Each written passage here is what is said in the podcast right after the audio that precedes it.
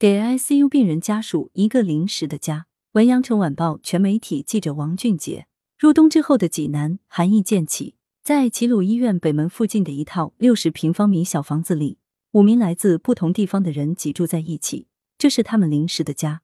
五人都面临着相同的境遇，自己的亲人就躺在两百米外医院里的 ICU 病房中。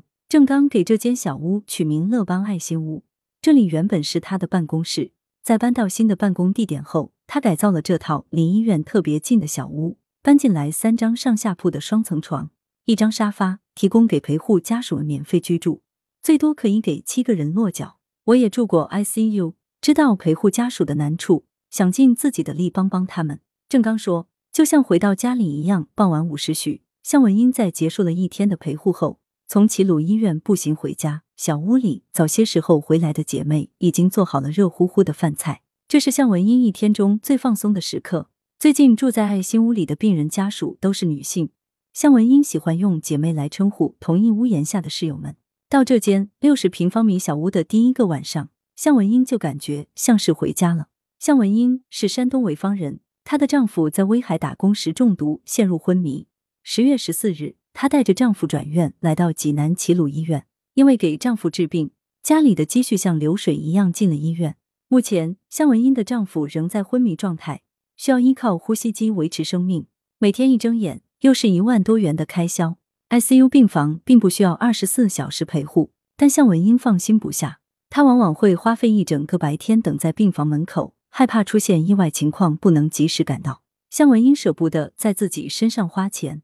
给丈夫治病，家里已经花了四十多万，现在全靠向亲戚朋友借钱支撑。在知道爱心屋之前，她为了省钱不去住旅店，自己铺个垫子睡在医院的地面上。可医院的氛围很压抑，怎么也睡不好。偶然一次跟病人家属聊天时，向文英了解到有一间可以免费住的爱心屋，她抱着试试看的态度上门询问，在了解爱心屋的公益性质后，当天就搬了进去。他在跟母亲讲这件事时，母亲也不相信这世上有这么好的事。向文英回答说：“是啊，就是有这么好的事。”来自河北的张芬也曾在爱心屋生活过，她的丈夫出了车祸，颅内损伤严重。我不可能去住宾馆，一天一百多房费，十天省下来就是一支药的钱。张芬说，在她看来，爱心屋不仅为家属们提供了一个住处，更让大家在心理上得到了一些安慰。向文英记得有一位来自泰安的姐妹，当她知道向文英家的情况后，总是会主动来安慰大姐：“不用灰心，大哥会好起来的。”独身一人在外地奔波求医，向文英很珍惜这份来自陌生人的善意。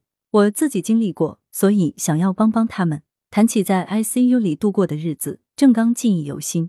二零二零年，我生了一场大病，在 ICU 里躺了四十五天。当时我的妻子就是在门口等着，不敢回家。晚上随便凑合过一夜，我特别能理解 ICU 病房外的那些家属们。因此，在自己有一定能力后，郑刚创立了这间爱心屋，给陪护家属们一个落脚的地方，不至于睡地上、睡车里。徐熙龙是维护爱心屋的工作人员，他还记得第一位拜访爱心屋的家属。当时我在打扫屋子，拍了一个抖音，有家属看见就找来了。这位家属只是借用了一下厨房，为病重的母亲做了一份鸽子汤。随后，在齐鲁医院的病友间有一间免费住的爱心屋的消息就传开了。许西龙和郑刚都在陪诊行业工作。他告诉记者：“如果不是亲身经历，真的很难想象因病致贫的家庭有多么困苦。我见过有家属一瓶水都舍不得买，还有的家属连铺在地上的防潮垫都舍不得买，就垫着衣服睡在医院的地上。一张床对他们来说真的很重要。自九月份爱心屋创立以来。”已经有三十多位病人家属来了又走。小屋里的墙上挂满了家属赠送的锦旗，厨房里的米面粮油，一部分来自社会爱心人士的捐赠，还有一些是曾经住过的家属送来的。为了方便家属们打印医院所需材料，郑刚还为小屋添置了一台打印机。郑刚介绍，目前维持爱心屋的成本主要是租金和水电费，一个月四千元左右。目前我们的能力就这么大。但是我的心愿是，未来能在济南当地的大医院旁边都开设一个爱心屋，为更多的病人家属带去温暖。郑刚说：“来源：羊城晚报羊城派，责编：张起李媚妍。”